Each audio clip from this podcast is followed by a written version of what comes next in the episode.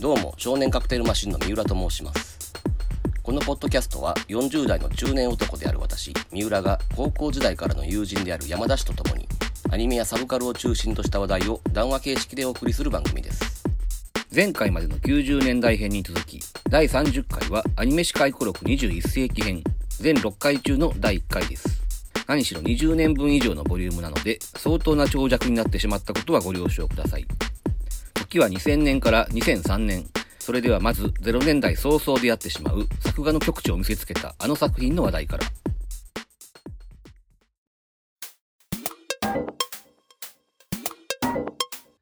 どうも、少年学天マシンの三浦です。えー山田です。はい。今回はだから2000年代以降のアニメ史回顧録です、はい90年代の続きということなんですが、ちょっとね、どのくらいの時間がかかるかが全然見えないので、どこまでいけるかわかんない。うん。正直言って俺はその2000年代以降はかなり薄くなるので、うん。うん、結構聞きに回ると思うんだけどね。だからサクサクいくかなと思ってんだけど、お前が割と語りたいのは多いっていう話だったので、でも一方的な語りやからな。まあね、うん、あんまり俺受け答えできひん。そうそうそうキャッチボールというか独演会みたいになるから。だからそこまで長くならんのじゃないかな気がするんだよね。できればそのな21世紀全体まで行きたいなっていうまあそれちょっとやってみなきゃわかんないということではい。でそのまあ2000年から入るわけなんやけど、うん。まあ、何度も言うように俺はもうこの時期アニメよりもモーニング娘。だったので、う。うんん、なのでもうアニメのことはほとんど要所要所しか見てなくてうん。ただね2000年はちょっとねそうなった原因になったアニメがいくつかあるのよな、う。うんん、まあそれをちょっと後で言うわうん。だから俺の現状も、だから前回喋ったようにう、んちょっとさ、あの、アニメから距離を置く時期っていうのでうん、うんうんうん、当時だからリアルタイムでは2000年から2005年ぐらいまで、ね、ほとんどまともに見てなかったね。あそうかだからもうあの、オーバーマン、キングゲイナーとかさ、止めの作品はもう見るの前提やからな。そういうのは抑えてたけども、はいはいはかなり個人的には遠ざかってたよ。うん前回にもちょっと触れたように、エロゲに原作を求めるようじゃもう、うん。アニメも知れてるよなっていう未来もと思ってさ、うん。かなり本気で、うん、がっくり来てた時期でもあるからさ。ちなみに2000年に関して言うと俺リストアップの中にテレビアニメが一本も含まれてないのよな。ジャストの2000年ね。ジャストの方うん。あ、俺もゼロやわ。あそうなんう うん、テレビアニメゼロ、2000年ジャストはゼロ。ーん。で映画は一応見てるのが少しはあってうん、まず人狼があるわけよね2000年ってね2000年よね。うんああ、制作順じゃないのか。あ劇の順番で行くと、デジモンアドベンチャーが先に来ないからあっていう。ーあの知った順番でいくとね当然ほら当時デジモンなんか見てないやんまあそうやね。あの、厳密に言うと僕らのウォーゲームリアルタイムじゃないから。そうそうそうデジモンアドベンチャー僕らのウォーゲームっていう映画があるやん細田守のねうこれは見たきっかけは実は人狼なのよ俺ん。うん。つまり当時は俺人狼に割と夢中になっててうん。あのもう絵が最高と思って なんかうん。そのしびれたね、ん本当に作画は。公開前から結構自分の中では盛り上がっててうん。で、えっと作画監督の西尾哲也っていう人がちょこちょこ絵付きのコラムみたいなやつをなんかどこでやってたんかな？どっかで発表しててあの、自爆ちゃんで。そうそうそうそうそんなやつうんうん確か後に DVD の特典みたいにもなってたと思うんだけど多分ネット上のどっかで発表しててそこでデジモンアドベンチャーをすげえ褒めてたのよねうん。うんそれをきっかけに見たっていう感じなのようん。うん。だから俺の中で実は人狼とデジモンでちょっと繋がってるっていうねうんうんでそうだね、まあ、まず人狼の話をすると、まあ、何しか当時はまた押し守が好きな頃やしやっぱり絵とかあとなんつうの色使いとかうん。なんやろな。ちょっとセピア調の色彩でさ。うん。うん。あとあんなリアルな絵なのに影がほぼないっていうさ。うん。うん、まあ言うたら今にして思えばちょっとな作画マニア向けな感じの絵ではあるんだけども、うん。うん、なんかそれがすごい当時はしびれてうん。特にさあのーこれ言ったら悪いかもしれんけど俺あうんのセル画的なイラストで、うん。の一枚絵でかっこいいと思うことってほぼないのよね、うんうん、最近前もなんかで言ったけどアニメのポスター映画のポスターとかってほぼセル画の疾患で描かれるやんかうん。ガンダムの頃はああいうなんか油絵っぽい絵やったりしたわけやけど、うん。うん、最近それがまずなくてほぼセル画っぽい絵やんかうん。あれになってからかっこいいと思ったことがほぼなくてうん。ただこの人狼はすごくそれの中では例外だったっていうねうん。ああいうセル画っぽいタッチでもかっこいいポスターとかイラストってできるんだっていうねうん。そこもちょっと驚いたっていうかね。タッチだけじゃなくて色とかも関係してるとは思うんだけどね。うん。すごく抑えた色彩でな。うん。ただね少なくとも作画に関しては大好きだったんだけどうん。っていうか今でももちろん好きなんだけどなんちゅうかなある種のここはゴールやったなって感じはしてて。うん。これねちょっと後でまたフリクリとも絡めて言いたいところはあるんだけどね。うん。うんそれはもう何？この路線の頂点を見ちゃったっていう。まあ簡単に言うとそういうことだと思う。うん。あの言うたら大友以降リアルな絵っていうのを追求してきたスタッフなわけやんか、うん。まあ、井上俊之とか沖浦博之、この2人あたりを筆頭にね。うん。この人たちがたどり着いたゴールっていう感じなの俺の中で。うん。でこの先はもうないなっていうとこまで来たなっていうね。それは見た瞬間にそう思った？あ瞬間ではない。後の後の作品群を含めて？あのそうやね。数年後に気がついたって感じではね、ああうん、そうじゃ夢中やったからそこまで冷静な判断はなかったけど一旦ここでリアル路線が実は終わってたんだってことに後から気がついたっていう感じやねんな。うん。もちろんあれやで。この後イノセンスとかもあるわけやしうん。沖浦博之だってこの後何やった？桃への手紙やったっけ？うん。まあ絵のタッチ自体は同じような感じで新作を作るわけやねんけどさ。うんでその一方でデジモンは割とほらうん。シンプルな絵というかそのディフォルメした絵でさ、で岸くもこれあれやな。こっちも影がない絵というかさ、うん。うん、あの細田守はまあ毎回そうなんやろうけど、うん。うん、影を使わないっていうねあんまり。でもタッチとしてはもうちょっと漫画っぽい絵でさ。うん0年代はむしろこっちが主流になっていく。あまあ影がないのが主流にはならないけどもやっぱりそういうディフォルメした絵がまあ主流になっていくっていう印象はあって、デジモンはどうやった？だから俺全然これまでのデジモンまるで知らないからキャラクターも全く設定も何もかも知らなかったんやけど、うん。まあ、でもやっぱりそれでもすごい面白かったって印象はあってね。いやあの面白かったし、ん。でその作画っていう部分の話になってるから作画の話で言うとさ、うん。これがだから初めてのデジモンじゃないやんか？子供あのの20分ぐらいの短編作ってるでしょ。あの幼少期の話やな。そうそうそうそう、うん。そっちもだから遡ってみて、うんうん。フローリングのさ床をね歩きにくそうにさ走る猫っていうのがとてつもなくうまかったのよね、うんうん自分も見覚えある光景やから、ん。それの良し悪しってすごくわかんねやんか、うん。うんだからとてつもない上手い人たち以外で関わってんねんなっていうのがねそういうとこからすごく見えて、うん。うん、作画的な人は、うん、それは注目されるの分かるわっていうなんかあれなんだよね。高畑演出と宮崎演出のハイブリッドな感じっていうのはあるよなリアルな感じはもちろんそういう今言ったような感じで残しつつ飛躍するとこは飛躍するっていう感じの。そうそうそう。だからアニメ的な良さもさ決して失われてないんだそうそうそうそう。これはあれかね。作画に関しては山下隆明やったっけ、うん、うん、あの人の力が大きいのかな？ずーっとこの人やね確か。あでもただ未来の未来とかちょっと一時離れてる時期もあるっぽいけどな。作画監督ではない。画面設計って書いてるな。うん。ただまあずっとほとんどの映画で細田守の片腕ではあったっていうことよね。うん。じゃあ貞本義之のその原案をリライトしてる役割の人になるわけやなああちょっと待って。サマーウォーズもあれか。キャラクターデザインではない。あのレイアウト設定しか書いてないなあそうなのか、うんだからまあこの頃はじゃああの貞本設定で動かしてるわけ。もうあのデジモンからさ細田守なんていうの今に至るうん。絵になってるよなとは思うけど。そうやな、うん。うん。実は時をかける少女も違うんや。あ違うんか。あそうなのか。へえ。でもなんか一貫性があるように見えるな。でもねその時をかける少女の本編の絵とうん。あと竜とそばかすの姫もあれはもうあれやろ？貞本義樹が関わってないわけやろ？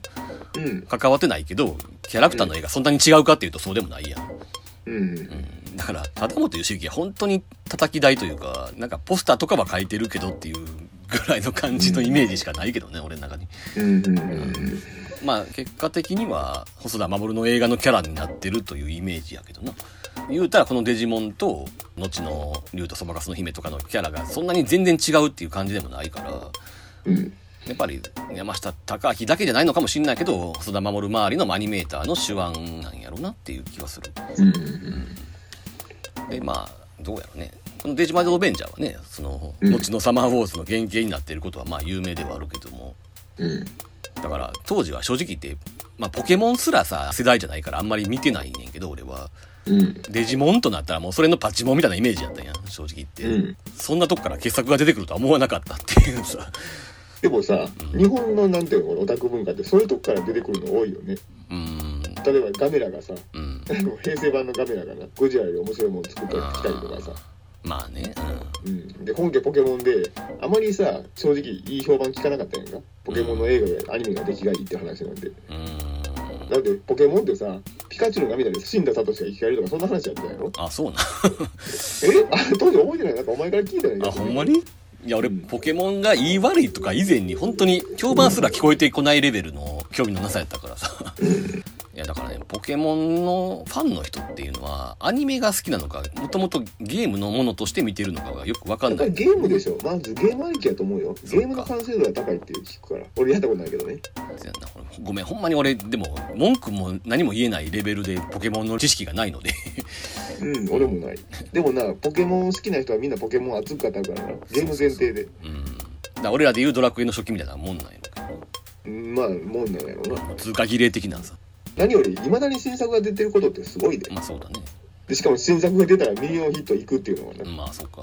ゲームはだって他の分野以上に正直やんか。つまんなくなったらもうギョッと急が見放されるやんか。うん。うんそんな世界にあって、うん。いやだからまあゲームはよくできてるんやろうね。よくわかんないけど、うん。まあ話が本題からそれてるから。まあ、俺はだからこの僕らのウォーゲームとその前の子供時代の主人公たちの主人公と妹の話だったっけ？うん。あれって正確なタイトルはないのかじゃなデジモンアドベンチャーになるんじゃないのあれそうかあんななんかすごい派生作品みたいな感じなのにタイトルはそのままやねんなサブタイムなくあれって確かさテレビシリーズより先違うたなんかイベントフィルムかなんかやったっけ劇場版デジモンアドベンチャーっていうのが正式タイトルな1999年、この映画の公開日の翌日がテレビシリーズデジモンアドベンチャーの第1話の放送日って書いてるからうんで、もともと東映アニメフェアの一作として公開したアニメーション映画って書いてるからね。だからまあ、20分ぐらいのやつやし、当時は誰もそんなに騒いでなかった感じのもんではあってんけど、うん何気に脚本吉田玲子やったりするんだけどな。あああのー、大体そうそうそうあの内容が面白いなってアニメで大抵反感してある人だよねうんうん。この2本しか見てないのよ、だから、デジモンは。だからまあ、さほど語ることは。だから細田守のことは、この後しばらくは追っていくわけやし、うんまあ、そのきっかけになった作品であるということね。うん、俺一応あのテレビシリーズも見てんけどな唯一そうねあの細田守が演出してる回ってああ、なるほど。うん。うんよかった記憶はあるんけどな、うん正直1回しか見てへんから覚えてないあ、同じ理由であれやわ。俺、お邪魔女ドレミにも何話か見たな。えーとなんだ魔女を辞めた日かなんだよやったっけ？あのー、原田知世とかが参加した回や。なんか良かった印象だけ残ってんだけど、はっきり覚えてないんだよね。うん、俺もそのお邪魔女ドレミも全然基本設定とかは知らないから。そこやねんな。そこはちょっと私ら弱いねんそうやねだからどうしても印象弱くなっちゃうんだけど、まあデジモンの話はそれが一つか。はい。他なんかある？2000年。2000だからもう人狼もだからこれ終わっといていいの？人狼はでもねまあ DVD 買ってんだけどボックスの。うん。これの絵コンテとかがすごかったよね。やっぱりなすごいけどさ、んなんやろ。ちょっと別の感情も生まれない。まあここまでやっていいのかって話、だからある意味さこれアニメーターを信用してないのかっていうさうん。アニメーターの裁量が入る余地ってあるのかなっていうここまでコンテンツ自体の絵を海外的にクオリティを上げるっていうのは。うんあのよくこうあのコンサートとしての作品でも指摘されるけどさ。うん。いやだからまあやってるねスタッフの気持ちからするといろいろあるのかもしれんけどね。そのうん。単純にもう画集のように見る分にはやっぱりすげえっていうね。うんそうやね。もう圧倒されるけどね、うん。この絵コンテのためにボックス買ってたもんやし。まあ話もそこまで嫌いであの押井守が脚本やってるわけやけどにしてはまとまってるというか変な暴走はないからさ。うんこれまあ本人が押井守自身が監督してたらまた話が別やったんやろうけどうん。沖浦博之が監督することによって押井守の暴走をどっか制御してるとこあると思うからうん。割といい感じにまとまっててさ完成度は高い作ではあるよね。うん。あのセリフ回しとかひたすら書き言葉の世界やけどな。もちろんまあそれはもう押井守のね養子気味だからっていうね。だってあの途中でさ友人っていう話になるやんか。うん主人公の伏せとさあと最後対決する人のな親友の頼みだものなとか言うけど、仲いいとこが全く想像できへんっていう、まあまあね。うん。うん完全に書き言葉の世界やなっていう。そうなんだよな。でもあれやなもともとの脚本にあったなんかプラネタリウムのシーンがあったらしくてうん。主人公とヒロインがデートするプラネタリウムのシーンがあって主人公はすごく寡黙っていう設定なんやけどそこでなんかものすごい饒舌に語るみたいなシーンがあって、うん、で押井守は実は一番やりたかったシーンはここやったらしいねんけどうん。それがバッサリオミットされてるっていうね。らそういうのも含めてやっぱり暴走制御してたっていうところはあんねやろなっていう、うん。それは聞くだに正解っぽいよな。うん、俺も思った。うん。ただ問題がないわけではなくてね。うん。一番思うことはねやっぱりリアルっていうのを追求したがゆえにさもうなんつうかキャラクターが死んでんのよね全部あのだからそういうことじゃないの。俺が言った話と近い。書き言葉の世界やから、なんかね、熱を感じない。登場人物のな。なんかねリアルイコールもう死んだ人みたいな感じになってるっていうなんか変なねじれがここの辺りで出てきちゃうよねつまりうん。なんつうかアニメ特有の熱血とかそういうものと真逆を行こうとしたがゆえにだんだんキャラクターが死人のようになっていくっていううん。問題が出てきちゃうっていうねそういう意味でやっぱりゴールってさっき言うたけど実はちょっとなんつうかなゴールを実はもう超えちゃってたっていう感じもあってうん。飽和点を超えてたかもしんないっていうねうん。だってアキラとかの絵はまだ人物が生きてるやんかうん。だんだんそのまあこれ押し守の影響がでかいあのゴースト・イン・ザ・シェルとかあの辺を経過したっていうのが結構でかいとは思うんだけどうん。要するにサイボーグやからあんまり生き生きしてる必要がないっていうのをみんなあの辺のスタッフが経験しちゃったせいでみんながだんだん人形になっていくっていうさ引っ張られちゃったよな。そうそうそううん。押し守る的虚無感がずっとこの後引っ張られていっちゃうのよね。あの呪いのように引っ張られることってあるよね。なんか特定の作品のせいで。あの富野義行がイデオンに引っ張られたようにさうん。こその後数年間、そうなのよ。うん、だから押し組はなんかね広角にうんうんうん。引っ張られちゃったよなっていう、そうなのよ。俺の感覚で言うとパトレーバー2ぐらいまではまだ大丈夫っていうかまああの辺からもちろん兆候は始まってんだけどうんまだそこまで全面展開はしてない。まあやっぱり元々が生き生きしたキャラクターやからさ、あの、元々のビデオシリーズとかがね。そだからそこでなんとかバランス取ってんだけど、う、ううんん、広角以降はそこにね、ダーッといっちゃうんで、その傾向はやっぱりこの頃はまだ続いてて、うん。でもこの流れで振りくりに行っちゃうけど、えこれ2000年？2000年やで。おおもう2000年やったんやと思って俺はリストアップしてないからさああ、そっか。そうそう。つまり、なぜお前が振りくりをリストアップしてないかっていうと、お前は全然乗れなかった作品だからだよね、これきっと。うん。で、俺は結構これは乗れて、うん。未だに大好きな作品なのにね。うん。後にブルーレイも買ったぐらいで。あそうなんや、ん。ブルーレイで買うぐらい。のまあ気合入ってんだ。海外版だけどね。あそうなんや。それまさかと思うけどさ海外版ってことは、うん。なんかあのプログレとかオルタナとかも入ってるあそれは入ってない。あ入ってないのか。入ってないしいらない あもう結論から先言うかうん。まあまあそれはいいとして。らうん。あのねだからフリクリがさなぜ俺が好きでお前が苦手なのかっていう理由の一つやと思うねんけどうんあのね基本的にねこれ透かしてるのよ演出が。うん。でこれってさ日本のアニメではすげえ珍しいわけよね。うん。こうやってまあ割とギャグ作品ではあんねんけどもうん。なんつうのかな日本のアニメってやっぱりこの間のジャイアントロボの話もあったようにさ、あと、まあこの後出てくるトリガーの作品とかも顕著やけどさそういう熱血ギャグみたいなのが多いわけよね。うんうん。それはそれで別に否定する気もないし好きな作品もあるんだけどこれはそっちではないわけよ。うんまあどっか透かしてるわけよね一言で言うと。うん。まあサブカル的と言っていいわ。うんうん。でそれがまあ苦手な人は苦手やしこの頃のはそのアニメファンとサブカルファンのこう対立みたいなものがあったわけでさ。うん。うん、ああいうなんか観念的な表現とかもああいうのも割とオタクの人は苦手やと思うねんけど俺は大好きやったし、うん。でこれはまあねそういう意味で難癖はいなんぼでもねそのそっちからはつけられるんやろうけど。いや俺はねうん。透かしてる作品自体は俺も嫌いじゃないのよ。うん。ただね透かし方が好みじゃないねうんプリプリって俺。うん。うんだって漫画作品で言ったらさ俺かで四季の住人とかなんだってすごくハマったのはさうん。透かしてるのがかっこいいっていう美意識が俺にもあるから。ねうんうんうん。うん。金銭に触れなかったのよ俺。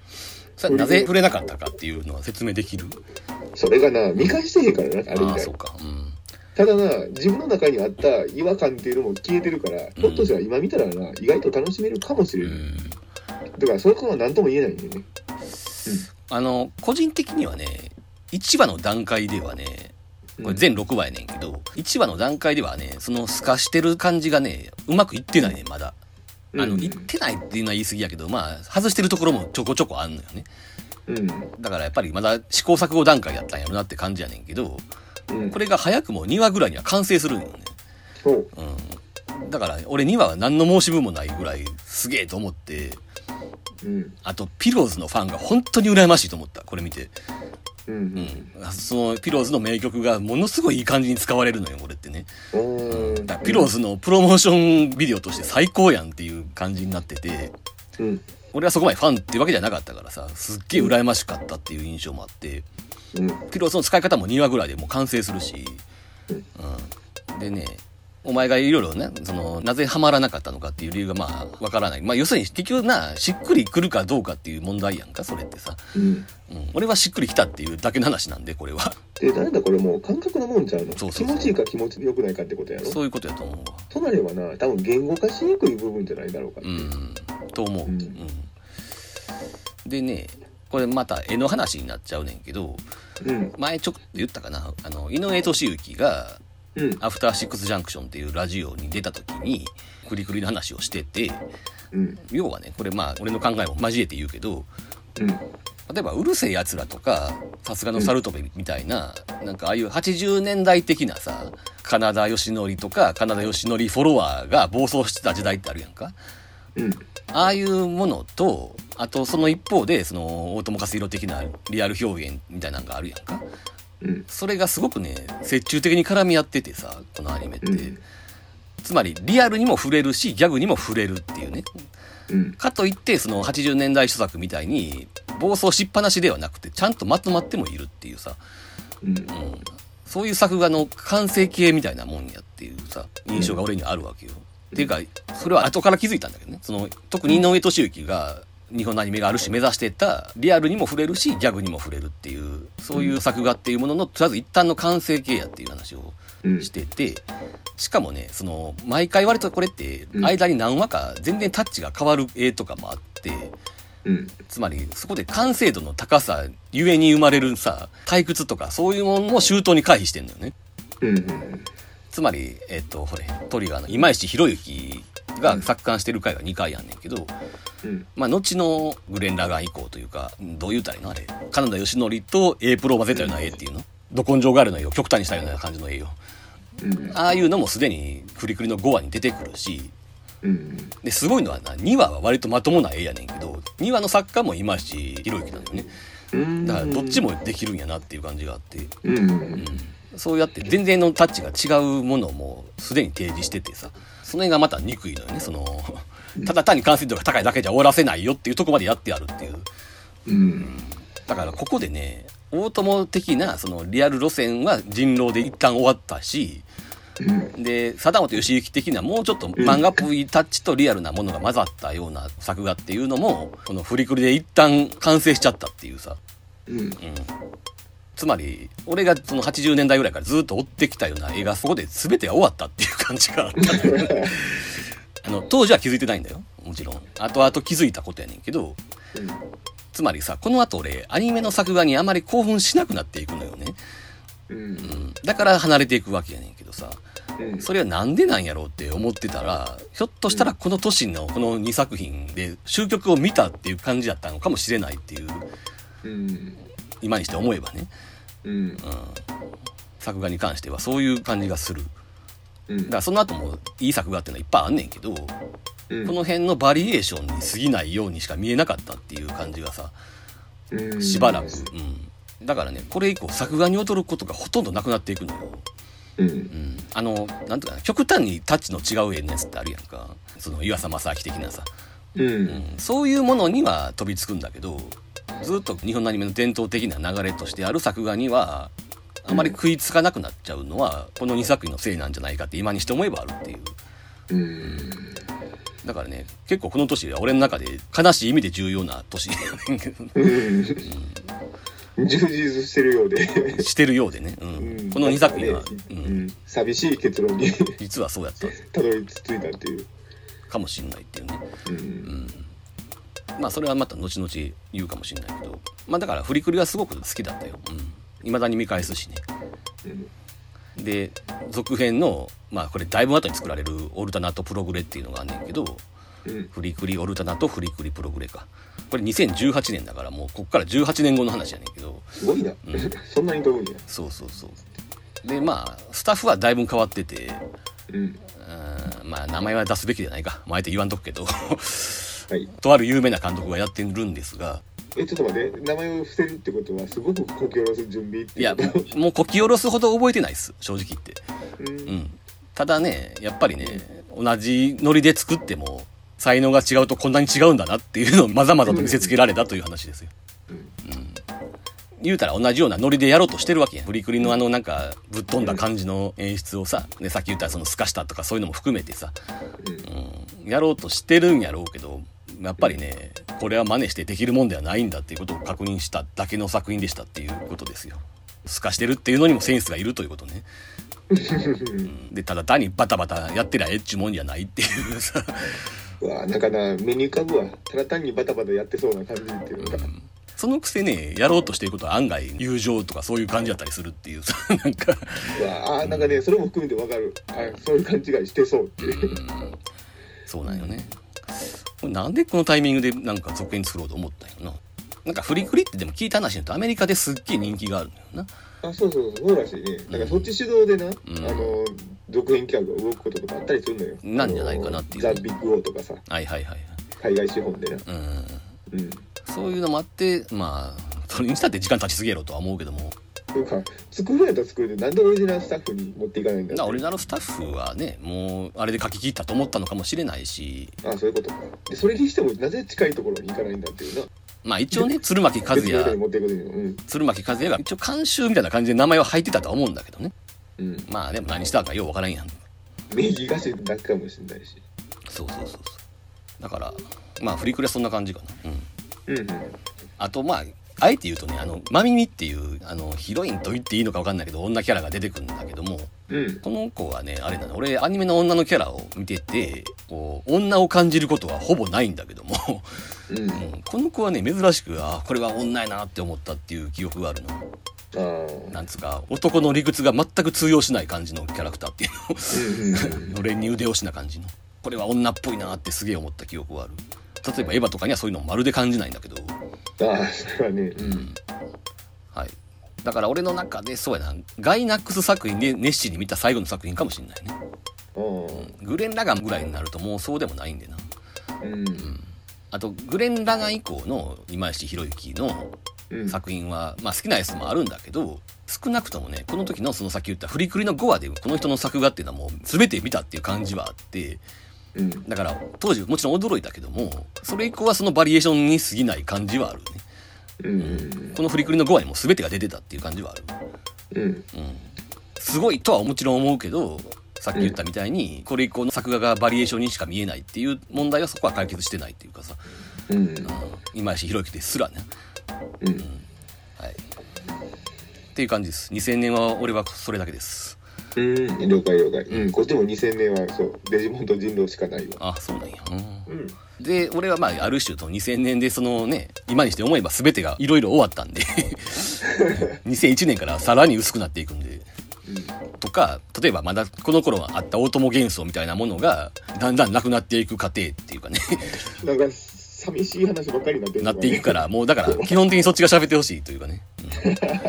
はい。ポジティブなことはだからまあ2001年で言うとメトロポリスとかでちょっとずつこう大友神話が崩れていくわけですよ、メトロポリス。うん、しかもすんごい手間と金かけて作った映画やからなこれおそらく、うん。うん。それでこれかっていう感じはどうしてもあったよね。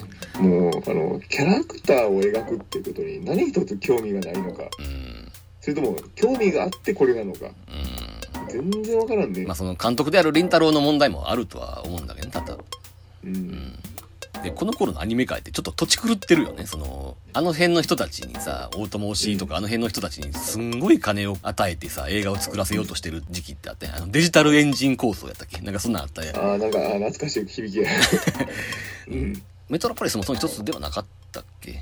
また違うんかな。ちょっと忘れたけどこの辺りであんまり商業的にうまくいかなかったことも多分関係しててそのデジタルエンジン構想ってのは崩れていくわけやねんけど。うんだからスチームボーイとか後に押し守るも作るけどガルム戦記とかさ。うん。うん、その後だいぶ時間かけて結局は実現化はするんだけどでもまあ当時のプロジェクトではもうなくなってたっていう。だからこれからなんか好きな作家がすげえ金かけてすごいものを作っていくのかなと思いきやっていうあたりの時代ですよ。うんはいな2001年なんかないですか？ありません。いいやないのか？や、もう見事に、うん、2000年から2002年に飛んでるわ。あそうなんやうん。地球少女アルジュナとか何も言うことないの？か いや、むしろお前が見てたんやから、お前がなんか言えよ。いや俺これはあれやで最初の数話しか見てないしあ、そうなの？あの最後まで完走したわけじゃないのかし。てないしてないサントラは熱心に聞いたけどこれうん。菅野陽子なんでうん。もうほぼそれの印象でしかないなうん。サントラは良かったよこうんれサントラおすすめですいや、もう、もうそれぐらいでいいか。あとまあ軽く言うとタッチでこの頃テレビスペシャル金曜やったっけ？あれでタッチがあって タッちゃんがメジャーリーグに行きます、はい、あとまあ大人帝国の都市ではあるんだけどねそうなんや。うん大人帝国はもう、うん、よそで散々語り尽くされてるからな。これは前回言ったように大人帝国に関してはもうあえて語らないけどもうん。ただまあ例に漏れずねクレヨンしんちゃんの映画をそれまで見てなかったわけじゃないんだけどこれは確かに他とは違うなって再認識したのはこの映画がきっかけではあったうん。あとまあ「千と千尋」あ、俺、瀬戸内も全く、うん、リストアップしてなかったから。千と千尋の神隠しは近年の近年って言っちゃうけどねもう20年前だけど、の宮崎映画の中ではまあ好きな方ではあるよ。うん。ただそうそうさっきの話につなげると俺この映画で初めてね宮崎映画で作画でおうと思う瞬間が1秒もなかったことに愕然としたっていう記憶があるわ。うん。あの決して作画が悪いわけじゃないねんでむしろいいんだけど、うん。やっぱこれはさっきのその人狼と振りくりのせいなのかもわかんないけども何一つおうと思うシーンがなかった。けどね、あのね、手間がかかってるだけっていうにしか見えないって感じのね。で皮肉なことに CG が使われてる場面だけやったりするねんなそういうのは。ちょっと新鮮な気持ちになれたのはね。うん。だから手書きアニメに関してね別に不満点は何もないんだけど、うん。いやまああるっちゃあんねんけど。うん。ちょっと駆けつけすぎちゃうかとかいろいろあるんだけどなんかね一応もののけまではあった。おおさすがって思った瞬間が全くなかったっていうね。でこれ以降もそうなのよ。あの全然タッチが違ってたえっ、とポニョって何でやった？正式なタイトル何だっけ？崖の上のポニョ。崖の上のポニョ、うん、あれはちょっとあったんだけど、うん。まあ、あれはあんだけタッチ変えられたらそれはな嫌でも新鮮な気持ちになるからさ。うん。あれやねんけどさ。もう普段の宮崎映画の作画に関してはねもうこれ以降はほぼないと思うわ。うん。ただお話に関してはね別に嫌いではあの引っかかる点はもちろん多々あるんだけどなんか割とうまくいってる方やとは思うっていうかねうん。うまい具合になんか見たことない映画になってるなっていう感じもあって、うん。うんこの頃のさ宮崎駿って物のけぐらいからその兆候はあるけどうん。アンチクライマックスっていうかなその普通の映画のセオリーを外していくっていうのをさずっとやっててさうん。それがまあ「千と千尋」は割とうまくいってるかなって感じ？それは外してるの？外れてしまってるじゃなくて？いや外してると思うそれ本人のインタビューでもあったと思うんだけど「もののけ姫」のその最後イノシシの暴走みたいなものもうん。順をって書かへんやんか普通ならすごいスペクタルシーンなわけやからうん。そのまま書けばいいのに時間軸とかをずらしてさ回想シーンのように変えたりとかしてさうん。あとその最後のデイダラボッチがさあれだってとりあえず普通の映画なら最後大爆発を起こすわけよねうん。とりあえず爆発戦と映画って終わらへんそういうのをあえて外したりはしてるっていうさうん。で「千と千尋」だってアクションシーンは一応まああるんやけどうん。あのほれ顔なしが最後暴走するあたりは一応そういうシーンにはなってんだけどでもそこがクライマックスではないやんかうん。つまりクライマックスはあの電車に乗ってるシーンになってるわけでさ、そうね。うん、だからそういう外しはうまくいってるなって「千と千尋」に関しては思ううん。あの死の世界みたいなものを電車乗って旅してるみたいな詩的な感じがすごくいいなとは思うしちゃんとクライマックスシーンとして成立してるとは思うのねうん。まあその後ちょっとつまんなくなったりはするんだけどねうん。でもまああのシーンはすごく印象に残ってるんで、うん、うまいこと言ってんなって感じはした、うん、うん。ただその作画的な驚きがまるでなかったのはショックではあったっていう感じうん。安定しちゃったというべきなのかな、うん。うん。あとカウボーイビバップの天国の扉っていうのもありますが。あ、これ劇場で一回見たコッキリやわ。ああそっか。しかも一緒に見に行ってるよねこれ確か。そうそうそう。う。んそうやな。俺も見た後割と悪口言ってた記憶はある。よ ねクオリティが低いわけじゃないんだけども、うん。わざわざ作りにあったかなっていう。いつものビバップよねっていうぐらいの感想しかなかっうんたただオープニングは吹っ飛んだね見て。あ沖浦弘之のやつな、うん。そうそうそうそう。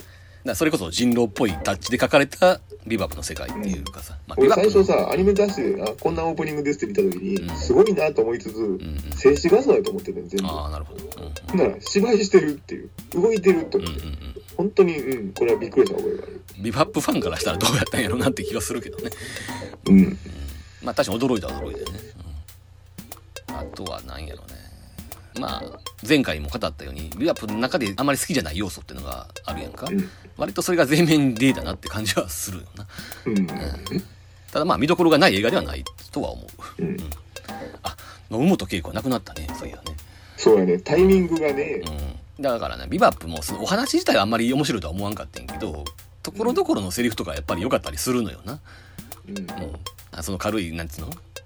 うん。なんか無線をなんか盗聴しててさ誰々を見つけても手は出すなって言われてスパイクがそれ盗聴しながら足は出すぜとかって言ったりするようなことがさ、うん、ちょっとそういうのは良かったりするんやけどなうん。あの、大人の独り言っていうジュピタージャズの後編のあの辺周りもさ、うん。野本恵子のセンスじゃない。うんそうかもね。うん。あの辺あたりもいいよね。うん。うん。そうなのよ。だからまあ真面目なシーンが基本的にいつもビバップってダメだなって俺は思っちゃうんだけどなうん、そうやね。あの、力が抜けてる感じのところの方がいいよね。そうそうそううん。力抜けてるかっこよさみたいな感じなわけやんかうん。それがね真面目なシーンになるとただ単にガチガチのかっこよさになっていくんでああ、そうそうそうそう。あの、中二病入ってる感じでかっそれこいいよね。あの、右と左の目の色が違う話とかさ。はいはいはいこれはまあ美意識の違いと言われればそれまでやけどなうん。だから、あの、渡辺慎一郎という監督の後のフィルムを見るに、うん。ひょっとしてビバップの良さっていうのは信本恵子の力になったんじゃないかっていう、うん。ひょっとするとっていまあでもそれはそうかも、う。うん。うん、はい。じゃあ2002年いきます。はい。2002年はお前の年って感じやな。そう？そうでもない？ターン A の劇場版があっ俺ねガンダムてシードリストアップしてるけど、2行しかないよ。あそう、だから、21世紀のファーストガンダム、原点回帰を目指して制作されたっていう。うん、すごい概略やな で、しかも、あもういいやと思って、リアルタイムではスルーしてたもん、俺うん。うん見なかったよ、ガンダムシード。なるほど後に見たけどね。うんうんうんうんうん。あれウィングはこれより前やんなガンダムウィングってさ当時まあ女子を中心にやろうとは思うけどめっちゃ人気あったやんか、うん。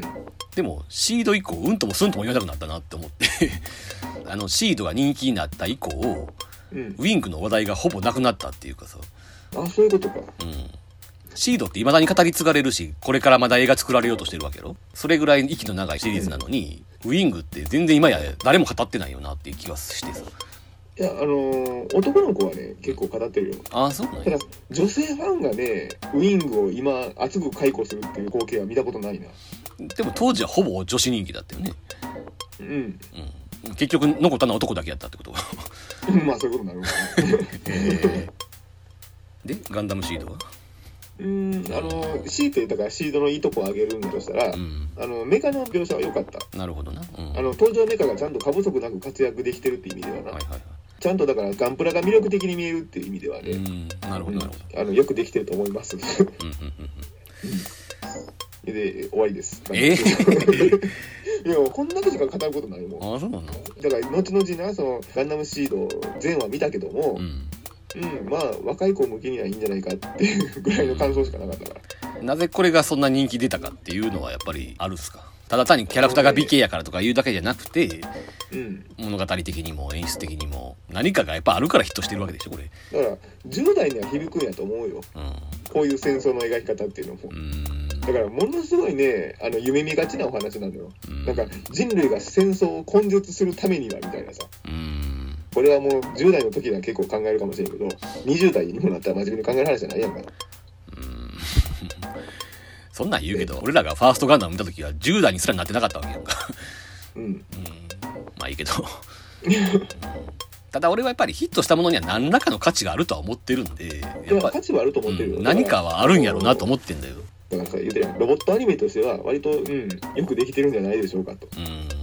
あの、主人公メーカーがさ、変わる回では、ちゃんとは、なんていうの、ものすごい強さを見せつけたりとかさ、うん。うん、魅力的に描こうっていうさ、姿勢がちゃんとあってね。うん。で、もともとこの監督の福田光夫っていう人が、ん。あの、ずっとだからそのサンライズのな、ロボットアニメの仕事をしてる人やからさ、うん。心得てるのよ、そういう見せ方、ドラグナーとか参加してない人やし。うんなるほどサイバーフォーミュラ作ってんねんなその前にワンクッション。うん。だから多分サイバーフォーミュラでその女性ファンを使うノウハウっていうのも多分これ出るんでしょ。うん。うん。だからまあなんやろな。俺は全くそのシードのことは分かってないんだけどやっぱりそのなんつうの20世紀のガンダムファンとさこっから始まる21世紀のガンダムファンの間になんかちょっと圧力がある感じはどうしても思うやんだからあの当時ね俺そのその頃インターネットがなかったから自分がそういう光景を見たわけじゃないんだけども、うん。10代でシードにはまった子らに対してうん。ファースト直撃世代が結構総攻撃みたいな感じでさそうやな。ボコボコに叩きのめすっていう光景がそこかしこで見られたみたいね、うん。うんだから本当のガンダムはこんなもんじゃないみたいな。シード世代もやっぱりなんつうの？かつてのファースト原理主義みたいな人らに攻撃された経験があるからうんそれでうんざりしたっていううんざりしたっていうかうんだから多分ここで確立したんじゃない？ガンダムオタクはめんどくさいっていう。まあね。世間の、うん、印象っていうのがうで俺この時にだからネット環境がなくてよかったなと思って。んうん。俺この頃まだ人格的にさまだ未熟やったからひょっとしたらな俺もだからネット環境があったら加担してたかもしれな。いなに回ってたかもしれんっていう怖さがあのそうかもね。乗れなかったおかげで、ん。あものすごい反面教師を見た感じがして、うん。あこうはなるまいと思って、うんうんううんん、はいはいであれかこの年はどっちかといえばキングゲイナーを見てたっていう感じなのかな。じゃあ2002年作品かあじゃあ今語らなあかんねんな、うん。いやーめんどくさいな。でも正直あまり好きじゃないんやろこれはうんあのね数ある富野作品の中では好きな方じゃない。うん。というのもうん。富野義行的なものを期待するとうん。実は結構その辺は薄味。うん富野要素は。だからかなりね若い脚本家に振ったんじゃないかなと。作劇の仕方っていうのは。なんか最初の方は結構お前騒いでた記憶があるんだけどね。だからそうやね。最初はね富野成分が濃いの。初期の話は、うん。その部分はね好きや。第1話と第2話はたまに見返すの今でもなんかさ最初の方でなんか引っ越しみたいな話。えっ、とね最初というかそもそも引っ越しの話やねあそう全体が。かあそうかうんロシアの居住区からうん。脱出して日本に行きましょうって話。あそっかそっか。なんか最初の23月かってずっとなんか移動してるような話があってさ。うん。そこだけなんかお前に見ろって言われて見たんかな。それで見て、その時点では俺あれなんだけどね。印象は悪くなかったんだけどなうん。いやだから第1話と2話面白いんだって。あとさ俺はそれ以降の話はまるで知らないんであれなんだけど旗から見てなんとかな、うん。富野義行の90年代以降と言っていいのかな富野アニメと比べてうん。なんかねオープニングとかも含めて力がある画面になってるっていうのかな。うん。あの単位の時に言うたやんやっぱりいろいろ作画が追いついてないというか画面にさ訴求力がないって話をしたと思うねんけど、うん。うん、キングゲイナーは久しぶりになんかそれがあるなって思った印象があるのよね。第1話と第2話はね吉田健一が作画監督やってる。あだ俺いいとこだけ見てるのかなじゃあ。ってことや。ね あのオープニングも含めてなんかちょっとパワーがみなぎってるなっていう感じがうん正直でそれまでの90年代初作に関して言うとちょっと枯れてきた感があったのよね俺の中で。うん。それがなんかちょっとみずみずしい感じになってるというか。うん。うん。そう。でキャラクターデザインには本当にこれ恵まれてんね。んそうだね。あの吉田健一はクリーンナップでな原案出してるのが、あの中村義弘っていう漫画家で、まあ、この人これは一般用の名義でなあのエロ漫画家なのよ。ああそうね。え本業はね、えうん井上清志郎っていう。うん。うんでこれがまたね尋常やないぐらい絵の上手い人でね。う、ん。うん。この人を発掘できたのがこの作品のねその力につながってると思う。うん。うん、であの中村義弘と西村絹っていうね当時はカプコンに在籍してたデザイナーさんがね非常にいいキャラクターをあのデザインしてる。うん。あそうや。だからこの時特殊なな形態が取られてるね。中村義弘にうん。まず何も着てない裸のキャラクターをデザインさせてで西村絹に衣装を着させるっていう。そうそうこういうタイプのキャラクターデザインをやってるこれであのアニメ用の提唱したのは吉田健一。でもキングゲイナーの絵って割と後の吉田健一の絵とそんなに違う感じはせえへんけどな。そうやね割とだから資質の近い人たちやからね。ああそうか。だからね違和感ないねん。ちゃんとキングゲイナーの絵になってるっていう。ああの3人のね三者の。あなるほど。あと主役メカのデザインは割と驚いたよね俺あこれいいね。うん。まだこれ。そうそう。この時期になってもこんなものが出てくんねやっていう、うんこれはすごくここれも好き好き。うん。これ安田明ですよ。ああそうなんや。へえうんキャラクターデザイナーにメカニックをさせるっていう意味でもね、うん。なかなか面白い試みだったし、で、しかもそれが成功してるっていう。そやな。ターン A では安田明を活かせなかったけども。これはもう、ものの見事に。うん。だからさ、だから最初の期待値は俺すごかったんや。そやな。うん、来た来た来たっていう。割といい印象で始まったの3 A で完全に復調したなっていう富野周樹と思ってな。うん、ウキウキやったのがな、どんどん期待値が下がっていくっていう。そうなんや回を越すにつれて。確かに、あんまり語り継がれてはないよね、この作品な。うん。もったいないよな。なんかせっかく久しぶりにいいキャラといいメカが揃って、オープニングの感じもすごい良かったし、うん。みんながあの踊ってる感じのやつやんな。そうそうそう。でも、春日より早かったんじゃないの？あそうどうなるのか。知らん。俺は知らんけど。2005年や。だってロボットアニメでロボットも含めてみんなが踊ってるってそんなん思いつかへんやん。そういう、敵メカも含めてやからな。そうそうそうそう。みんなが踊るんやっていう。だから富野義行のそういうトリッキーな部分がすごくいい面に出たっていう感じはうん。感じててんけどな。うん。まあ、そんだけ感じた割には続きは見れないんですけどね。えっとね、まあいいんじゃないかな、これは。はい。で、あれだよね。この年は、アズマンガ大王があるわけだけど。はい。俺ね、リストアップしてはいるんだけど、リストアップしかしてない。あ、そうなの？めっちゃハマり込んでたやん。あの、だから俺ね、原作語りに終始しがちな作品を外そうっていうアニメ版はさほど評価はしてないということですか？うん。うん。アニメ版はね、正直ね、理解してない原作の良さを。あのーだから、それまでのはしゃいでるだけの4コマ漫画と何が違うって言ったら、うん。引き算の魅力やと思っててさ、うん。うん。その大阪っていうさ、おとなしいけど大阪弁のことおるやんか。うん。ああいうこの、なんていうの、おとなしい様でさ、笑わせるとかな。うん。そっちの魅力に振ったのに、うんアニメ版はね、なんかね、足し算の方式でやってるような感じがする。うん。うん。テンション高い部分のさ、高いとこだけ強調してるような演出とかさうん、キャラクターの。だから、古い文法で作られてるなっていう印象でしかなかった。あのーアニメってそのテンション高いものの文法しかないところはあるんよね。まだこの頃ね、そういう印象。うん。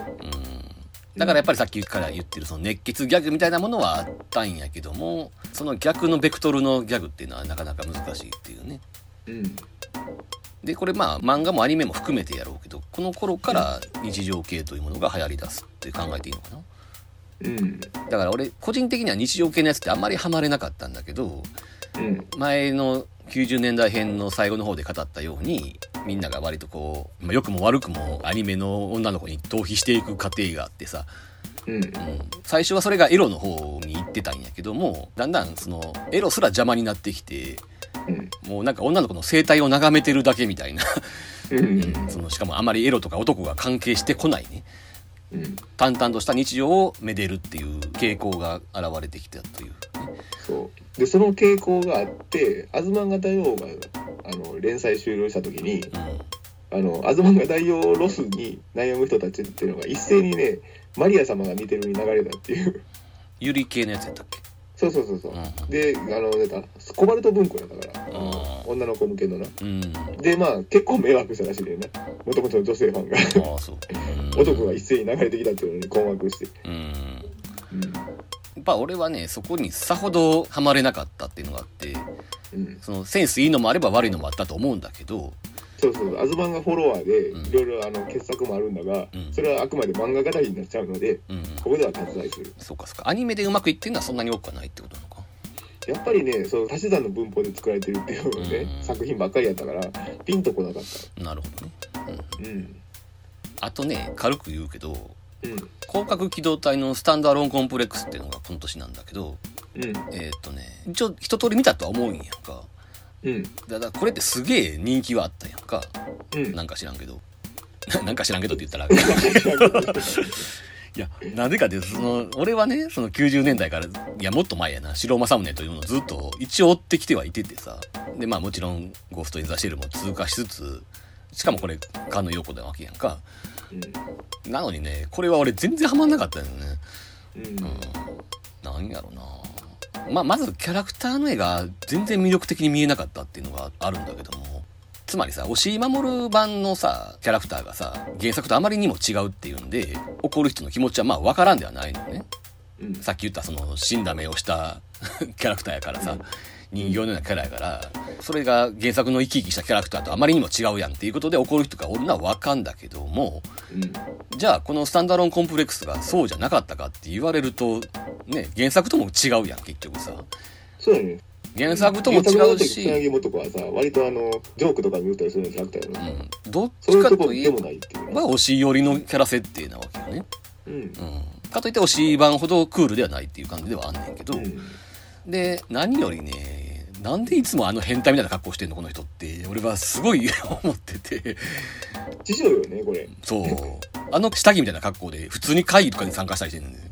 あのー、おしい版のさうん。劇場版でもそういう格好ではあるんだけどもでもあのなんていうの？筆致で見せられたらうん。なんか力技で納得させられてる感じっていうのちょっとあるやんか。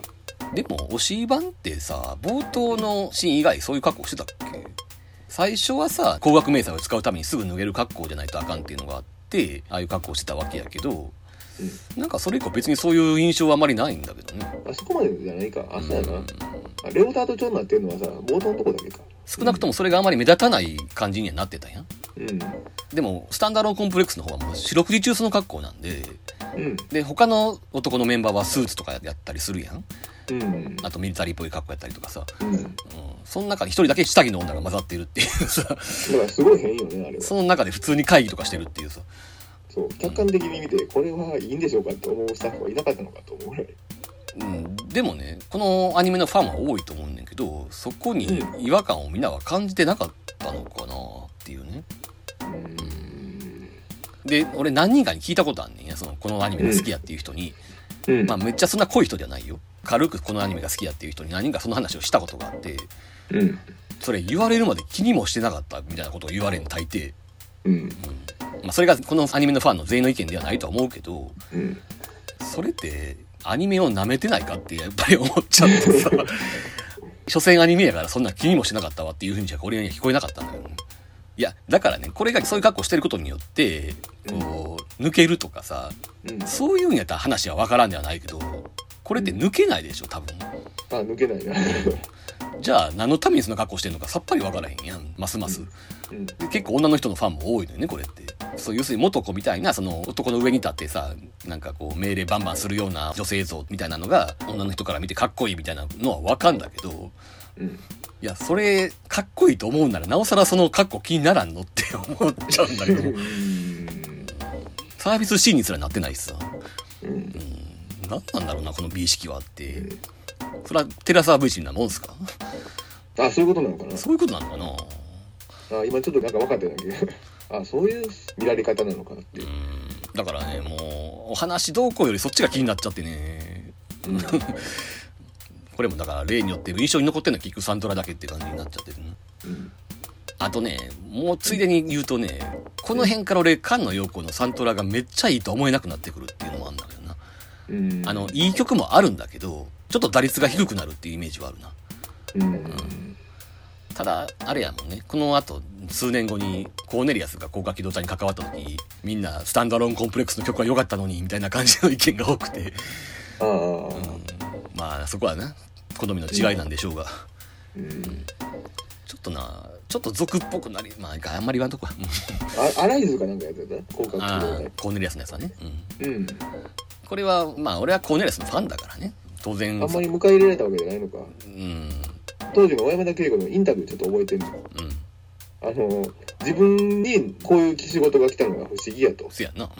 うん、でアニメの曲っていうのはうんうん作品タイトルが主題歌に入ってるとかな？主題歌の歌詞に。うん。そういうもんでしょと、うん。そういうところに僕がなんていうの呼ばれるっていう、うん。そういうものをだから求めてるわけでもないんでしょと。うん。だからなんで自分のところにそういう仕事が来たんだろうっていう。うんうんうん。そうやね。あの人がアニメファンってイメージはまるでないやんか。ないないないない。ましてやそのあの人って海外で活躍してたから海外のメディアとかでインタビューとかされたらやっぱ日本のアニメのこととか聞かれんねんって、うん。うん、でもね何の興味もないからすごい困るって話をしてて、ううん。ん、でさっきのそのタイトルを連呼するっていうのも要するにあの人がアニメをまだ見てた子供時代の記憶なわけやんか、うん。そのルパン・ザ・サードみたいなことで、ううんん、曲にはタイトルが入ってるもんでしょっていうその感覚で作ってるはずなんだよね。うん。うん、つまり80年代以降の普通の流行ってたミュージシャンとかを使ってた時代のアニメをあまり知らないから、横目で見ててなんか俺らの時代とは違うなと思って、それは違和感があったから、ルパンザサードのあれに戻したっていうだけの話であって、別にその一周回って進んだ考え方してるとかそういうことじゃないと思うんだよね。うん。ただね、その、あまあ結局アライズの話になっちゃってるけど、うん。ただそのアライズの主題歌になってたさ、曲があって、うん。それこそゴースト・イン・ザ・シェル・アライズやったっけ？そういうタイトルの曲があって、これはね、ここ10年ぐらいのコーネリアスの曲で俺一番好きなぐらい好きなのよ。はうん。あ。あ、俺聞いたことない。後で聞こう。まあその地味っちゃ地味やねんけど、うん。ものすごい実は凝った曲でさ、うん。すごい俺は好きなんだよね。これをだから自分のアルバムで自分の歌声でやらなかったことが悔やまれるぐらい。うんで、もっと言うと、アライズのその曲を使ったそのオープニングがあるやんか。うん。その画面があまりにダサいんで愕然としたっていう。全然曲を活かしきれてないっていう。うん。で、あれらしいで、なんか話によるとコーネリアス自身がそれにクレームつけたらしくて、何話か忘れたけど、改善されたっていうね。うん。だから、正直言ってあんまり日本のアニメにないタイプの楽曲やからさ、うんどう対応していいかわからんかったよな。でもそういうことはやっぱしもっと言う声を上げるべきじゃねえかなと。ううんん。俺はその声を上げるっていうのは正しいと思う。もうちょっと音とシンクロさせてくださいとかいろいろ頼んだって話だけどな。せっかくコーネリアスを使う意味がないもんな。そうそうそうそう。そんなにダサい映像を重ねられたら。うん。うん。ただなんか俺の印象ではやっぱりコーネリアスの広角機動隊の曲はアニメファンにはあまり受け入れられてなかった印象はあるね。うん。スタンダードンコンプレックスを懐かしむ声の方が多かった気がする。うん。はい。えー、っと、あとは何だろうね。え、星の声って何にも言わんと。スルーすんの星の声な。こ怪盗のれ、目みたいな作品やのにね。そうやな。この時期の。星の声って確かお前が DVD 買ってんやったっけ？買ったよ。な、それで見してもらった。ものすごい絶賛されてたやんか。そうやな。そこまで絶賛されるっていうことは、うんまあすごい才能が出てきたんだよと。うんそれは見とかなあかんねやろうなとうんうんうん思って。決してそれまであの提示されてたビジュアルにピピンときたわけじゃないんだが、うん、これも見とかなあかん教養やと思って。うんうん。うん。まあでも今で言うな、その新海誠の流星の時代の間違いなくこれがきっかけだもんね。あのね、映像作家としてはね、うんあ確かにテーマを持ってる人なんやなとは思ったけど、うん。この人ストーリーテラーとしては何一つテーマを持ってない人なんじゃないかと。うん。俺はそれは星の声見た時の正直な感想。うん。だって、持ってきてるものが全部借り物なの？よ。よそからの。まあな。だからその借り物とはいえさ、その、うん。この後の作品なんかもしれんけど、うん岩井俊二テイストっていうのがあったんや、この人の中に。うん。日常描写とか、なんか学校の描写とかさ、うん。その後秒速5センチメートルとかあの辺の作品のこと。うん、そっちの方が顕著なのかな。あれをアニメに取り込んだっていうのは、まあ、新しいことは新しいなとは思ったんだけどね。その、教室の電気がつくタイミングとかそういうのって、やっぱりこんなリアルなの見たことないわっていうのは確かにあったし、あ、だからやっぱ映像やんかだから。まあね、そう映像映像の、にはテーマを持ってる人うんやねんうん、映像の話が。クオリティの高い映像を作るっていうこと以外にテーマを持ってない人っていう。これ、板のサーカスとかやってるやんか、ロボットでできてさ。はいはいはい。そこも丸々借り物やし、うん。結局その離れ離れになる SF っていうのもさ、うん古典 SF で散々語られた手垢にまみれたテーマやからさ、全部が借り物やんっていう。この人がさ、いろいろ一貫してやってることって、その男女間のその寂しさみたいなそういう話やん。うん。結局そこに全部集約されて、まあ全部見たわけじゃないから違うのもあんのかもしれんけど、うん。結局そこの作家やねんなっていう感じはすごくするよね。で、星の声って何がその当時話題になってたかってさ、その話とかどうとかよりも、結局一人でアニメって作れるんだっていう話やったやん。そうそうそうそう。だからそれを立証したって意味で、でやっぱ映像作家なのよね。うん。まあ、映み像作家としてはものすごいでかい人やと思う。ただ見たらあれなんだけどね。メカは基本 CG やし、うん。キャラはあんまり動かないやん。うん。まあ、時々動く時は確かにいい動きしたりしてるんだけど、まあでも、ほぼ動いてないので、それは一人で作れるわな、ぐらいの感覚やったんや、当時はね。うん。うん。今となってはそんな見方はしないけど、うん。つまり、星の声って割とこんだけ動かないアニメやったら、それは一人で作れるやろ、みたいな感じの批判も多くてさ。あのーうん。いや、一人で作るってことの凄さっていうのはさ、うん別の部分にもあるやんか。うん。最後までモチベーションを持続させることとかさ、うんうん完成させることとか。作ってる最中に受けなかったらどうしようっていうさ、ものすごいあの疑心暗鬼にとらわれることとかさ、そこに打ち勝ったっていうのもやっぱ評価のすべき特権やと思うよ。まあ一人で作ることっていうのは。うん。手間云々の話だけじゃなくてな。で、もともと素人じゃなかったわけですな。この人も、もともとエロゲームとかやってた人なの？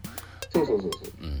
エロゲもそうやしさな日本ファルコムっていうゲーム会社に確か所属してたのなかったかな。一般作を作ってる、ああそうなんや。ええうん、パソコンゲームとかでね。うんうんうん確かそうやね。イースの何作目かのな、うん。映像がこの人って聞いてああそうなんやって。いう、だからまあ全くの素人ではなかったしただ俺悪いけど星の声の段階ではそこまですごい人やとは思ってはいなかったね、その一人でやったのはすげえなとは思いつつもさほど注目はしてなかったな、これ以降もしばらくずっとそうやねんけどうん。うんだから新海誠が今こんな誰もが知ってるような作家になるとはこの時は全く思ってなかったしあと星の声の時にその必要以上にこの作品を否定してた人も多くてさ、うん。うん、それはやっぱりね今見ると非常に見苦しい、うん、とは思う。もう他に出る杭を打ってるようにしか見えへんっていううん。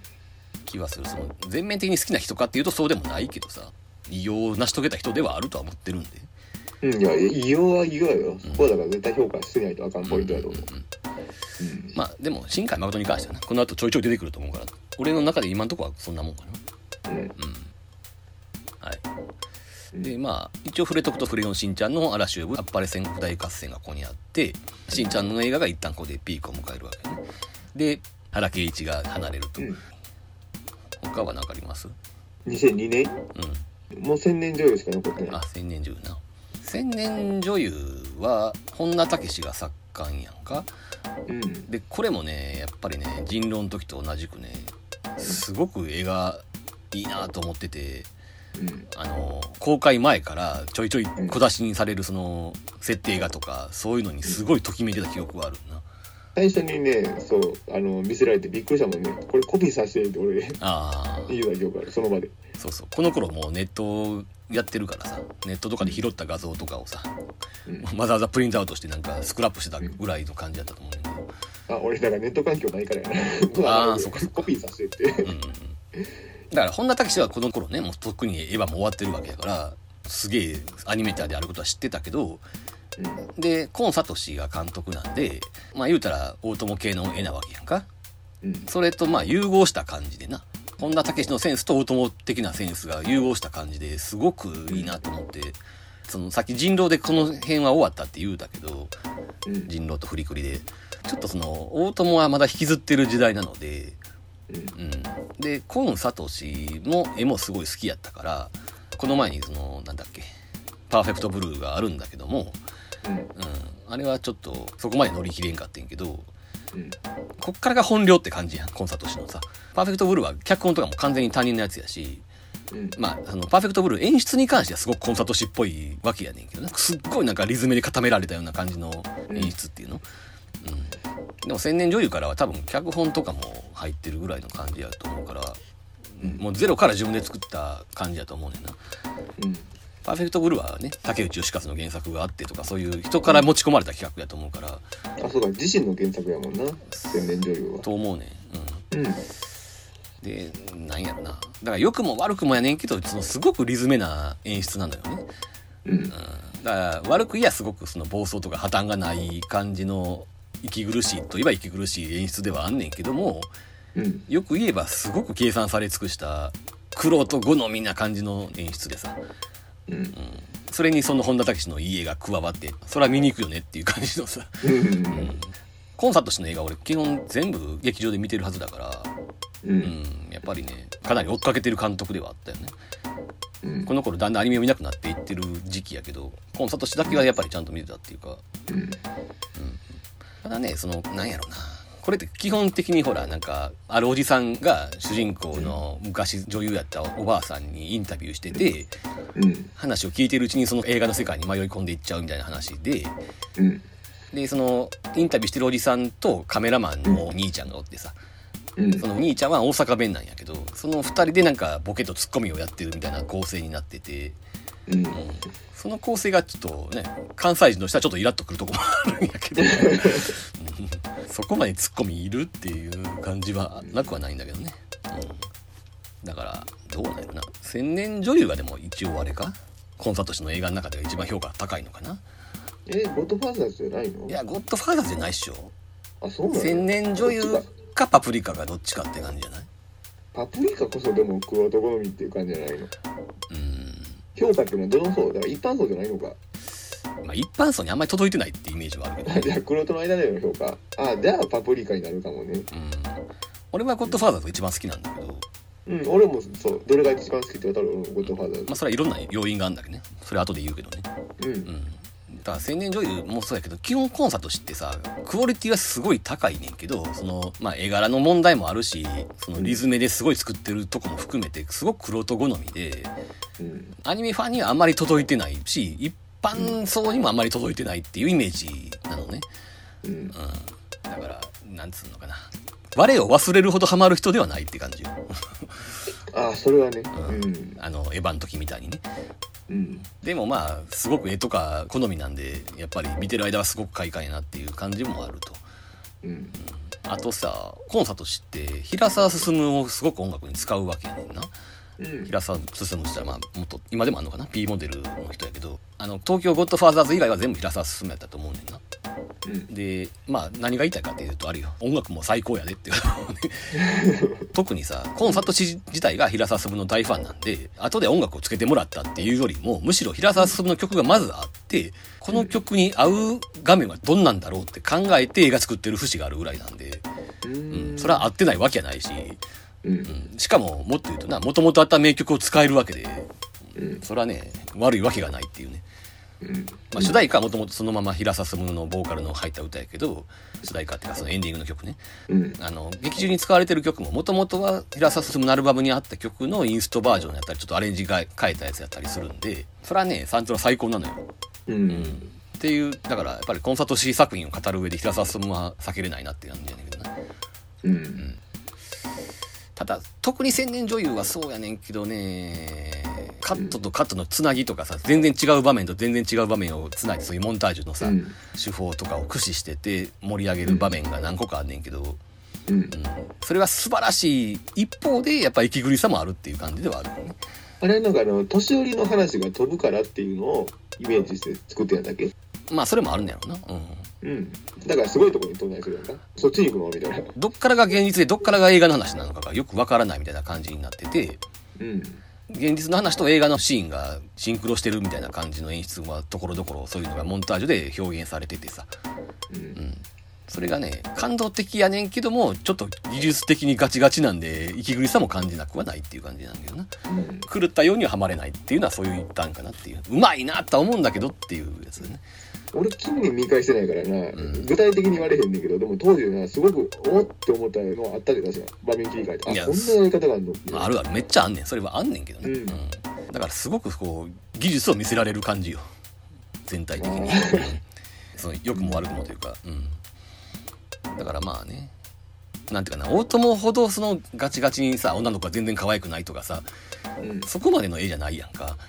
うん。だからもうちょっとアニメファン見てくれてもいいんじゃねえの？って思ったりはするんだけどね、そうよな。うん。いや、ほんま聞いてもらいたい。こんな絵嫌いかっていう。うんこのあの、好きな部類に入るんちゃうのっていう。なあ、うん、なんかすごくいい塩梅やねんな燃えすぎずリアルすぎずうんちょっとでももいいなと感じたら見てよってな、言いたくなるよ。もうちょっと見てくれてもいいんじゃないかっていううん。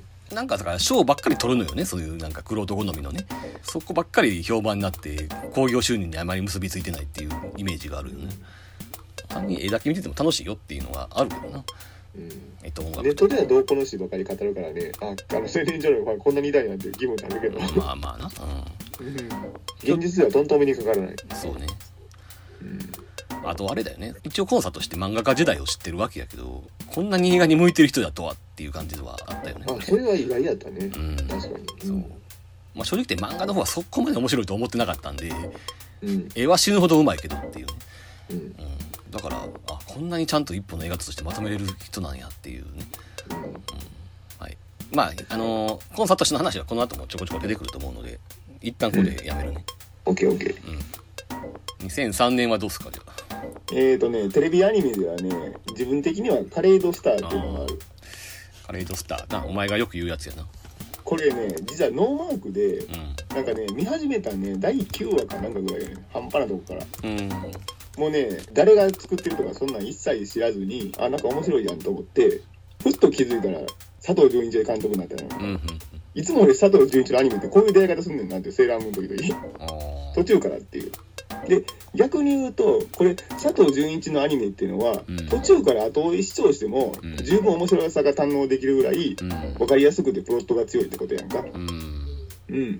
だからその手腕再びって感じよ。セーラームーンの時以来、うんタイトルは聞いたことあると思うねんけど絵を見ても全然見覚えはないね。これね琴ちゃんの人やで。あ作がうん。あそう。渡辺はじめっていう人のキャラクターデザイン、へー一応連名ではあんねんけどね。うーん。一人であの全部やってはるわけじゃなくてね。どういうジャンルのアニメえーとねまあ概要を言うとうん。アメリカにサーカスとミュージカルマジックを組み合わせたようなエンターテインメントを提供する集団があったと。うん。その名をカレイドステージという。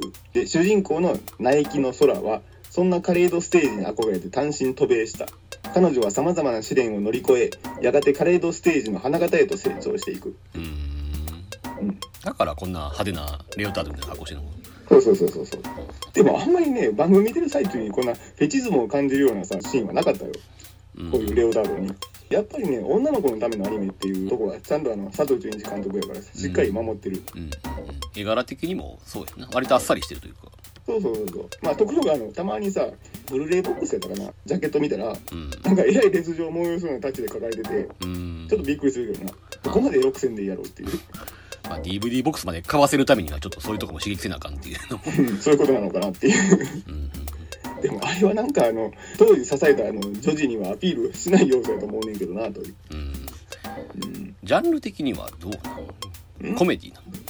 いやコメディやけどシリアスなとこもある。だからうん。最終的にその何？全52話か3話やけども、えっ、とね26話でね1回ね目的を達成するのよ。幻の大技っていうのの完成とうん。その特訓の際の怪我が原因で先輩のこのスターのレイラさんっていう女の人が引退するまでを描くっていう。これが26話までのお話。うんあのなんだ過去に誰も達成してたことない幻の大技っていうのがあってねそれを完成させるっていう。大技大技を習得する話なの？そう。だから、えーあの結構特訓シーンもだからあったりするわけですじゃあミュージカルとかよりはどっちかというとサーカス要素が強いの？そうそうそうそう。えー。ものすごいハードなのよ。この幻の大技っていうのはね。それでどうどういう点が良かったの？いやだからあのなんていうの？取り立てで、うん。あの名作的なのじゃなくて、うん。毎週見ててちゃんと面白いっていう。心にさいつまでもなんていうの残る名作ばかりがアニメじゃないやんか。うん。こういうあのちゃんと毎週見て面白かったねっていうのもまたアニメの魅力やからな。だからうん。一個例えばギャグ要素であるとかスポコン要素みたいなもんであるとかあとまあ感動するとかそういう一個一個の特徴がどうとかじゃなくてまあ総合的にいいっていうことですか？そうそうそうそう。う、ん。ちゃんとあの次回も見ようっていうそのモチベーションを継続できるっていう。う、ん毎週見てて。うん。で実はね俺26話までのこのストーリーはよく覚えてんねんけどもうん。そっからちゃんと最終回まで見たはずやのにうん。覚えてないねんそっからのストーリーを。うん。でこれ調べたら、ん。実は26話監督変わってんねんこれ。あそうなんや。ねうん。あだからかっていう当時は全く意識してなかったんやけどうん。途中からクレジットをその毎週見てなかったからうん。なあでもうん でも俺ほんまに見事にこれは知らないですそう。いやいや面白かったしなるべく多くの人に見てほしいと。まあそんな感じです。はいはい。これやっぱりね片一方が全く見てないとプスンという感じで終わるので。ね もうそれはでもしょうがない。今日は覚悟してくれ。もうこその辛さがある。それはいっぱいある。大丈夫かなってちょっと不安はある。だからあれやでもう軽く紹介程度に語る方がいいかもねあんまり熱く喋るとさ 何も返ってけえへんっていう。そう何人とかってで俺2003年はテレビアニメはこれだけ。ああそうやな。俺も2003年はナスアンダルシアの夏と東京ゴッドファーザーズだけやなうん。あほんまや。俺2003年あとゴッドファーザーズだけや。うじゃあ行きましょうゴッドファーザーズ。ん もうナスは無視です。か いやもう原作語りに終始しちゃうよ。せやな。原作があるもんねまずなダサいアニメに仕上がってって。い うそこまで言うか。いや割とこれ好きな人は好きやねんけどね。いやあのねクオリティは高いねんで。うクオリティは高いねんけども、ん。あの黒田結魚の良さをさんうんうん。ことごとくスポイルするっていう。あとだんだん主人公の顔がルパンになっていくっていう。しかもそのカリオストロの時のルパンな。うんちなみにあれなんだよね。そのこの続きのあれ OVA なのかな？ギターを持った渡り鳥とかっていう。スーツケースのあごめんごめん。スーツケース。ギターを持ったことありとって元ネタそのまんまや。えなんて？スーツケース？スーツケースの渡り鳥。そっちが俺あと後々見てんけど割と嫌いじゃなかったんだけどね。これね確かオリジナルでしょ。あそうなんや。原作にないエピソードだったはず。あほんまで俺そっち見てないね。あそっか。あ悪くないの？こっちは。こっち悪くなかった記憶があるけどね。えー、じゃあちょっとまあ機会があれば見てみようかね開き直ったらごとくあれやな。主人公は最初からルパイだけどな。その思い切りが良かったね。まあね。で東京ゴッドファーザーズか。うん。うん。まあ俺的にはお前もそうなんやろうけどコンサートとしての最高傑作はこれかなと。うん。まあでも言いたいことはさっきのあれなんだけどね千年女優とそんなに違わないっちゃ違わないんだけど。完成されてるだけにね。そうそうそうそう。あ完成されてる作品で逆にそういう風になりがちっていう、完成度の高さはえげつないっていう、うん。であの千年女優の時ではあのいまいちキレの悪かったそのコメディ部分もちゃんと面白くなってるっていう。そうだね。そういうのは進化もしてるしな、うんうんだよな。こんだけコメディに振ったっていうのも割と意外っちゃ意外だったしな。これ作家は誰だっけ？えっ、と安藤なんたらでしょちょうだあそうかそうか千と千尋とか君の名はの人や。なああ昼なのかだ。から絵の完成度も半端なくてね。うん。だからちょっとそのなんだろうさっきの本田武史ではなくなったから千年女優に比べると若干萌え要素は減ってんだけどうん。ますます大友方向に振ってんだけどまあ本田武史は原画では参加しててねあのヒロインと言っていいのか女の子がおったやんえーっとみゆきか。うん。みゆきがあの屋上に行くシーンがあったや。ん最後の方で、うん。服を脱いでいきながら階段登っていくね。あの辺が本田武史なんだけど、うん。あの辺の作画とかもすごく良くてね。うん。まあでもこれはもうやっぱあれですよ。千年女優みたいな感じでやっぱりうまいなっていう感じの連続っていうかね。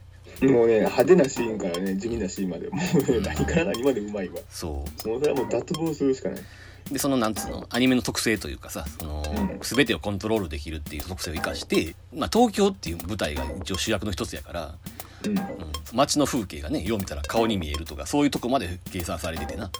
うん。うん。窓に映ってる人影が目の玉に見えるとかさそういうとこまで含めてもう計算され尽くしててもうね。うん。で音楽が鈴木圭一というかムーンライダーズなんだよね。平沢進じゃなくて、うん。うん、で俺はもうねムーンライダーズの長年の大ファンなので、うん。うん、それはすごい嬉しかったしまあ、エンディングの曲が大工のカバーというか、年末年始の話なんで、その、最後に大工が流れるんだけど、大工をレゲエにして歌詞つけたムーンライダーズのバージョンっていうやつなんだけど、うんこの曲はすごく好きやったな。あの、正直で中の BGM に関しては、まあ、平沢進むほどではないなとは思ったんだけど、うん。ただそれはね、さっきも言ったけど、平沢進はもともとある曲を使ってるんでね、それはまあ、いいに決まってるやんって話やねんね。うんこっちは純粋にその映画に作った曲だからね。うんただまあ、そのエンディングで持っていくんで、まあ、いいんじゃないかとうんいう感じですね。はい。やっとだからムーンライダーズも作品に恵まれましたなという感じがそうだね。うん。う んあのアニメの仕事は決して初めてというわけではないんだがアニメというかなんだイメージアルバムみたいなのな漫画原作のなんかそういうとこでさ音楽をやってるって仕事多かったやんか。綿の国星はやってたけど、うん「またの国星」あとそれからなんか朝宮明の「コンパイラ」とかさ。ああ、なんか温度のやつか。はいはい。はい。そうそうそう。綿の国星のアルバムは傑作やで。そうあそうなんや。うん。確かにな、なんか少女漫画のね、一時イメージアルバムが多かったな。若月めぐみ、あ若月めぐみね。そうそうそう。宝船ワールドやったっけ？なんかあれも聞いたな。うん。うん。あれもまあまあ良かったけどな。あ抑えてたねさすがもちろんや。朝宮危険なやつも一応聞いたことはあるはずやね。全然覚えてないけど。コンパイラ温度 まあソロではいろいろね、ガンダム系もやってるしね。ああそうかあの貸物哲郎がポケットランカーの戦争のそうそうそう。ただまあ、ムーンライダーズやったのは結構珍しくてね。うん。うんそれはね、割といい作に恵まれてよかったなっていう感じではあんねんけども。うんただ、コンサート地ファンから言わせればなんでこれ平沢進むじゃねえんだろうっていう感じではあんねやろうけどな。ああ確かになまあちょっとノリがさ、映画自体のノリがオフビートなんで、うん平沢進の曲は知りやすすぎるっていうのはあると思うんだけどな。うんもうちょっとこう力の抜けた曲がいいなっていうさ。となると鈴木圭一なのかなっていう。うんまあこれもだから完成度は高いですよ。全てにおいてね。うん。うんこれ実はねうちの姉ちゃんあのー非常に日本のアニメに対して疎い人間やねんけどあの、ゴルゴ13をゴルフ漫画と勘違いしてたことで知られる。ずっとゴルフ漫画だと思ってたしと勘違いしてたことで有名な。あのゴッドファーザーズは好きだそうです、あうん、ほんまに数少ない日本アニメそんの、なあのうちの姉がうん。好きな日本のアニメの最新作「アーヤと魔女」そアーヤと魔女よかったよ。これハードディスク残すからあんたも見ん言うて言う。かってそれ他のジブリも見た上で言ってんの？えっとね何本か見ててうん。金銭に触れたのはどうもハウルだけみたい。あ、すごいね。なんか全部逆張りというか。いやでもハウルは DVD 買うぐらい聞いてたからねああそう。いや珍しいなと思って。えー実はひょっとしてすごい感性の持ち主なのかもしれないな かもしんない。いや大事なことよ。一般人が見てちゃんと面白いっていうのは。もうでも今やなそんな時代はなくなったけど普通に一般人がアニメを好きって公言する時代が来たからさ。いやだからさっきも青年10の時にも言ったけどこれなんかうん。特に誰が見たってそれなりに楽しめるアニメのはずやからこんだけアニメが流星なら見ようよこれもっとみんなっていうさ。そうやね。結局見られるのは最新作ばっかりっていうな、うん。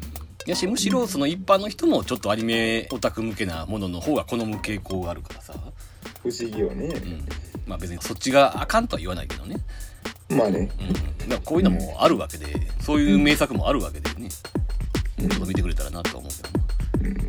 特に本当にこれを見てほしいね、少年カプセルマシンポッドキャスト。次回も続きます